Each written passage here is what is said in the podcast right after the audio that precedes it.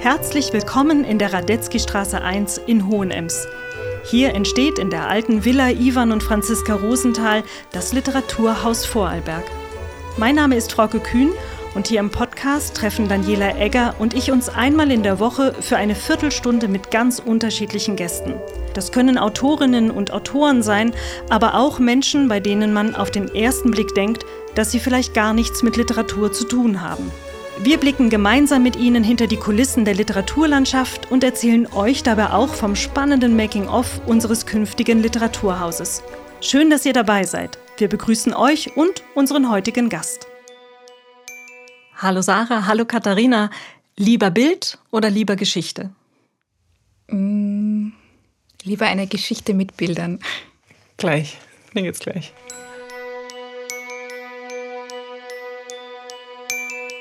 Heute begrüße ich mit der Autorin Sarah Rinderer und der Illustratorin Katharina Ralser mal wieder zwei Gäste in der Radetzky Straße 1. Herzlich willkommen, ihr beide.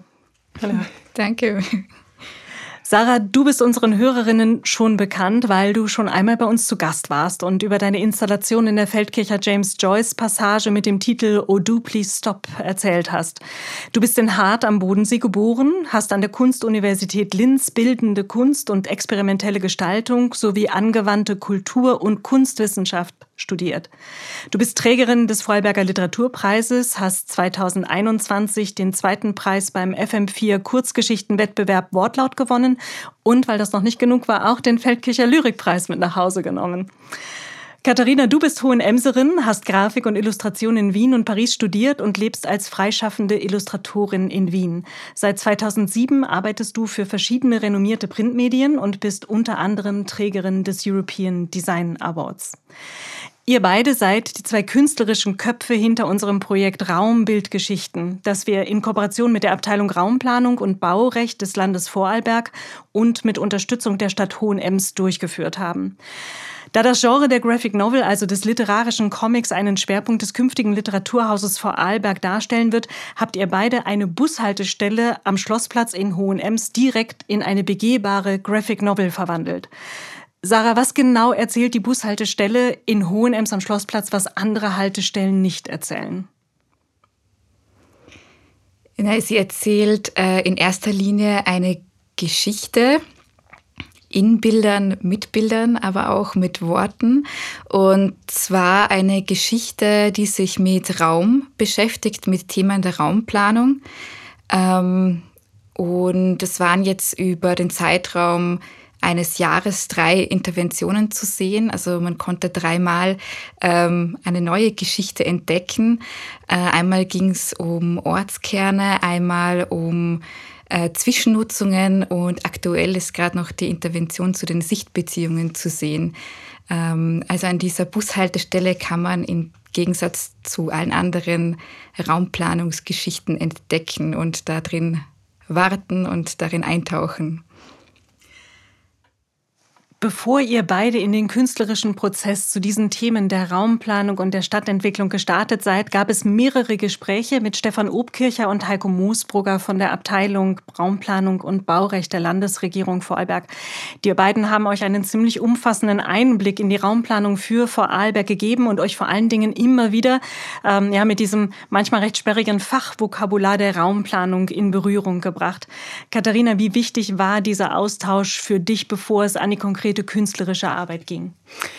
Ähm, also für mich persönlich war er sehr wichtig und, und auch sehr interessant, weil äh, das Thema Raumplanung für mich davor nicht wirklich ähm, vordergründig sichtbar war, also oder, oder, oder spürbar oder ähm, nicht spürbar. Ähm, es war einfach nicht da für mich. Und äh, das hat, ich finde, das hat mich schon sehr sensibilisiert und mir sehr oft bewusst gemacht, äh, eigentlich ist es jetzt klar, warum ich mich an diesem Platz so wohl fühle, warum man an diesem Platz jetzt so viel machen kann äh, oder auch nicht. Äh, also wie sehr sich die Raumplanung eben auch auf unser Leben halt auswirkt. Und das war natürlich äh, sehr interessant, äh, dann eine Arbeit da dazu zu machen. Oder jetzt in diesem Fall drei. Sarah, Teil dieser Gespräche war eben auch immer wieder dieses Fachvokabular der Raumplanung. War das eine Sprache, mit der du am Anfang eher gefremdelt hast oder war das vom ersten Moment an eine Inspirationsquelle? Für mich ist eigentlich jede Fachsprache meistens Inspirationsquelle, weil gerade im Deutschen sich oft so schöne Zusammenfügungen aus, äh, aus Nomen ergeben. Und da ist es in der Raumplanung äh, nicht anders. Also wenn man da diese ähm, von der Abteilung für Raumplanung häufig als sperrig beschriebenen äh, Begriffe anfängt wörtlich zu nehmen und da ähm, ja plötzlich anfängt, die irgendwie ähm, poetisch aufzuladen oder ja sie mal anders liest, dann ja macht das irgendwie gleich ähm, ja ganz viel Neues auf und ganz viel äh, Spannendes, was Lust macht, mit diesen Begriffen zu arbeiten. Also sei es jetzt die die Blau-, Grün- und Weißzonen oder eben die Ortskerne, die Sichtbeziehung, ähm, der Ballungsraum, die Verdichtung, um nur ein paar zu nennen. Mm, für das künftige Literaturhaus Vorarlberg verfolgen wir auch das, das, Ziel, dass dieses Haus immer dort zu erleben ist, wo wir es quasi behaupten. Und das bedeutet, dass wir eben neben der Bespielung der Flächen in der Villa ab der Eröffnung 2024 weiterhin auch den öffentlichen Raum in Hohenems für die Literatur erobern wollen. Und deshalb war die Entscheidung, die Bushaltestelle mitten in der Stadt zur Textoberfläche werden zu lassen, eine ganz bewusste. Die Bushaltestelle ist ein höchst demokratischer Ort im öffentlichen Raum, an dem sich verschiedenste Menschen aufhalten, die eben auch Zeit mitbringen, wenn sie auf den Bus warten. Aber Katharina, ich weiß nicht, wie oft du in deinem Leben schon Busstellen designt hast äh, oder grafisch bespielt hast. Ähm, wie war es denn, sich mit einer Bushaltestelle für eine künstlerisch-grafische Intervention auseinanderzusetzen? Ähm, hat diese Bushaltestelle Besonderheiten oder auch Tücken mit sich gebracht? Ähm, also in erster Linie war es äh, sehr spannend, äh, so ein Projekt zu machen. Es, war, es gab die Möglichkeit, wirklich einen Raum zu gestalten. Ähm, zum Beispiel ein Ding, in der ersten Intervention gab es dann einen Baum, den, den ich in, in ein Eck der Haltestelle, den, der also über das Dach und die Seitenwand und die Rückwand gegangen ist. Also man konnte sich quasi unter den Baum setzen. Also es war sehr reizvoll. Ähm, mit diesem Raum zu spielen und das war sehr neu.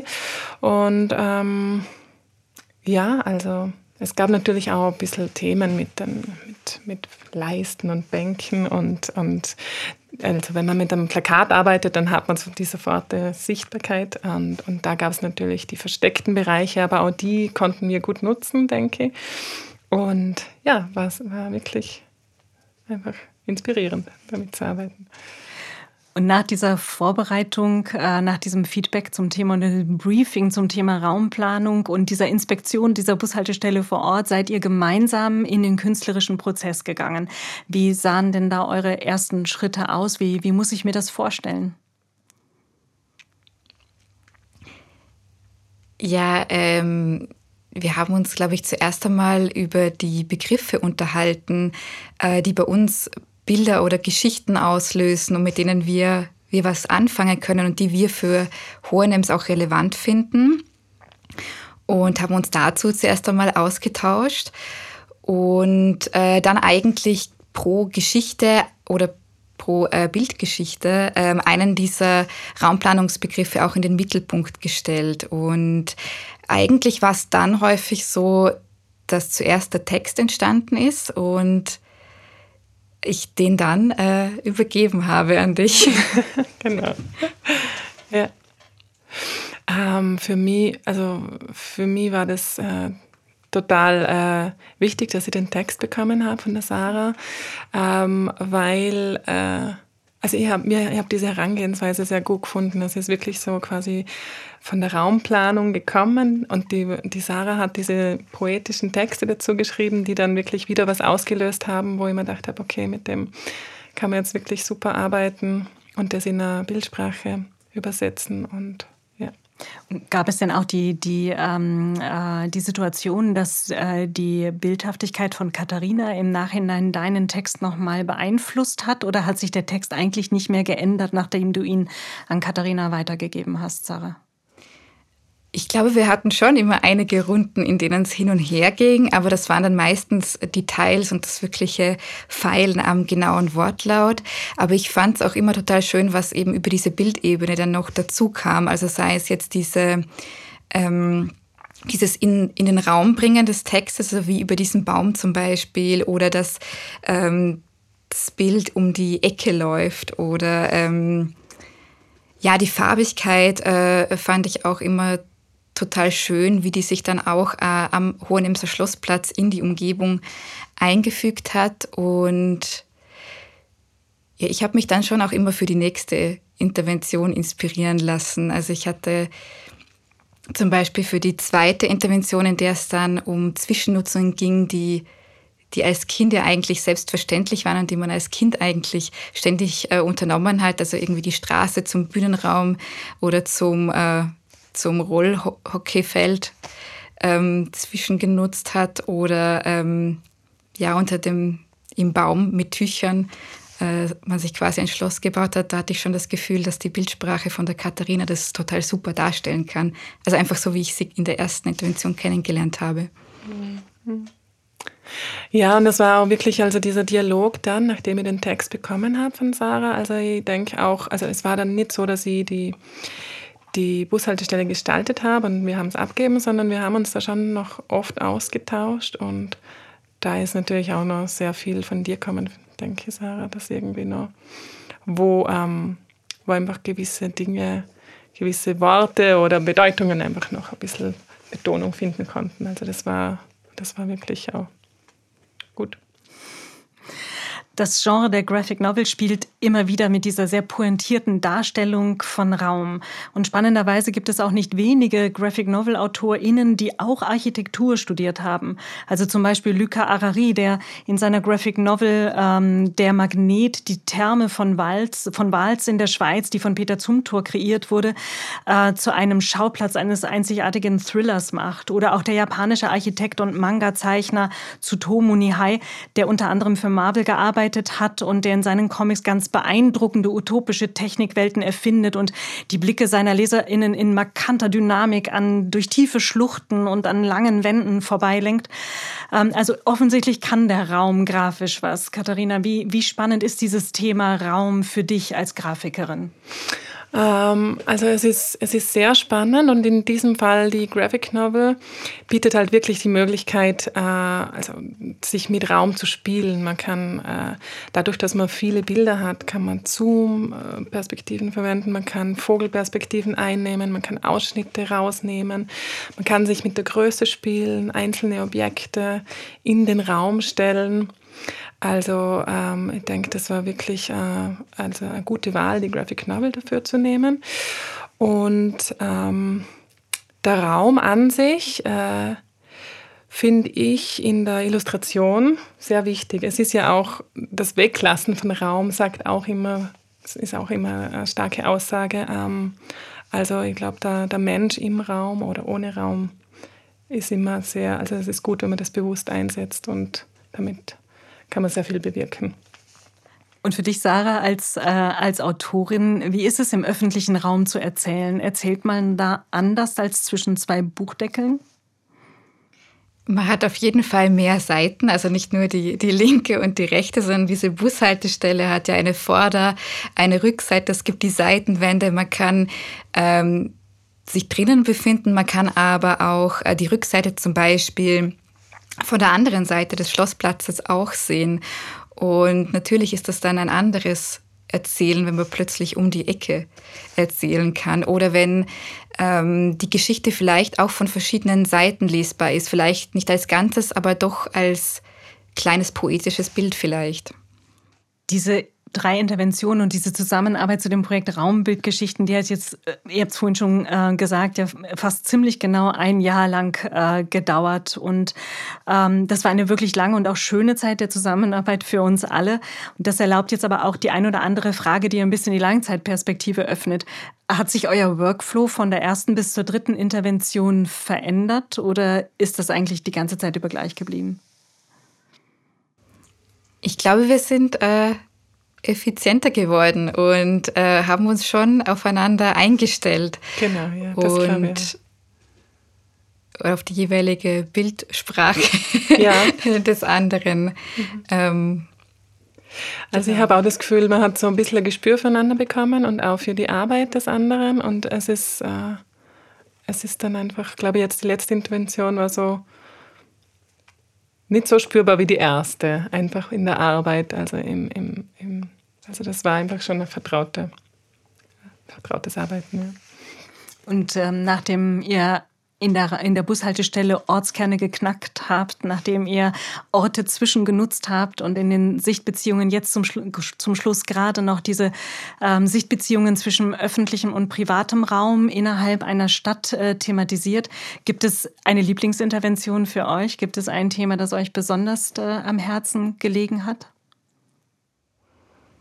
Mm, mein Lieblingstext war tatsächlich der von der zweiten Intervention äh, in dem es um die Zwischennutzungen ging, äh, weil es dann auch ein Thema war, das plötzlich bei mir privat und beruflich auf verschiedenen Ebenen aufgetaucht ist. Äh, und ja, ich das irgendwie sehr schön gefunden habe, diese Theorie mit diesen Kindheitserinnerungen zu verknüpfen. Also ich würde sagen, das ist mein, meine Lieblingsintervention. Aber ich fand das Ortskerne knacken äh, auch sehr schön und die Sichtbeziehungen. Also ich würde sagen, auch das Ortskerne knacken ähm, ist eine meiner Lieblingsinterventionen. Ich mag alle drei. ähm, wenn ihr jetzt mal in eure ganz private äh, oder wenn wir mal in eure ganz private Erfahrung blicken dürfen, gibt es Lieblingsplätze auf der Welt, die ihr mit uns teilen möchtet und versteht ihr jetzt, warum ihr euch da so wohl fühlt? Ähm, also ich habe tatsächlich einen Lieblingsplatz jetzt gehabt die letzten Jahre. Ähm, mein, mein ältester Sohn geht jetzt in die Schule und die Kindergartenzeit, die er fünf Jahre lang, also er ist fünf Jahre in den Kindergarten gegangen, ähm, da gab es eben diesen Kindergarten mit einem riesigen Vorplatz, mit Brunnen, alles Fußgängerzone links und rechts Park. Und es war mir damals gar nicht bewusst, wie viel das ausmacht äh, an, an sozialer Interaktion. Also diese ganze Zeit, äh, die wir da verbracht haben und diese, diese Beziehungen, die wir da geknüpft haben mit den anderen Eltern und den anderen Kindern, äh, war, also das war einfach, das, das ist jetzt etwas, was mit der Schule so nicht funktioniert. Die Schule liegt an einer großen Straße und man kommt raus und geht dann entweder in einer kleinen Gruppe, die sich kennt, schnell in den Park oder wohin. Aber das ist einfach etwas, was mit diesem, mit diesem Platz zusammenhängt. Und da sieht man, wie, äh, was das auch für Bedeutung hat. Das war, ja. Und bei dir, Sarah, hast du noch einen Lieblingsort? Es ist immer schwierig, wenn man so ganz konkret äh, nach Plätzen gefragt wird. Aber ich glaube, für mich sind es Orte, ähm, an denen vielleicht zum einen äh, Kunst im öffentlichen Raum passiert und wie die Kunst diesen Raum dann verändert. Also ich kann mich zum Beispiel an, mein, an den Start meiner Matura Interrail-Reise in, in Kopenhagen erinnern, wo, finde ich, ähm, ja, ganz verspielt und kreativ mit öffentlichem Raum umgegangen wird und noch selbstverständlicher als jetzt bei uns da, aber auch ähm, ja, weiter in der Nähe von, von Wasser genieße ich immer sehr im öffentlichen Raum. Ich danke euch beiden herzlich für diesen sehr privaten Einblick ganz am Schluss. Äh, zum ganzen Abschluss gibt es eine weniger gute und zwei gute Nachrichten. Die weniger gute ist, dass das Projekt der Raumbildgeschichten jetzt schon bald aus der Bushaltestelle am Schlossplatz ausziehen wird. Aber die erste gute Nachricht ist, dass ähm, ihr beide vorher einen großformatigen äh, Faltplan entworfen habt, der das Projekt aus künstlerischer und aus organisatorischer Sicht langfristig sichtbar macht. Und dieser Faltplan, der geht jetzt an Gemeinden und Städte in Vorarlberg und vielleicht können wir dann den einen oder anderen Ort dazu animieren, äh, die eigenen Raumbildgeschichten vor Ort zu erzählen. Und die zweite gute Nachricht ist, dass die Bushaltestelle auch weiterhin ein Ort für Literatur in Hohenems bleiben wird, was uns natürlich sehr freut. Und wer mehr erfahren möchte, der wirft in Kürze am besten einen Blick auf unsere Website literatur.ist oder er folgt uns auf unseren Social-Media-Kanälen. Liebe Sarah, liebe Katharina, vielen Dank für euren Besuch heute in der Radetzky Straße 1. Danke für die tolle Zeit im vergangenen Jahr mit euch und für das schöne Gespräch heute. Danke dir. Danke dir. Radetzky Straße 1 ist der Podcast des Literaturhauses Vorarlberg. Ihr findet ihn auf unserer Website literatur.ist und überall dort, wo es Podcasts zu hören gibt.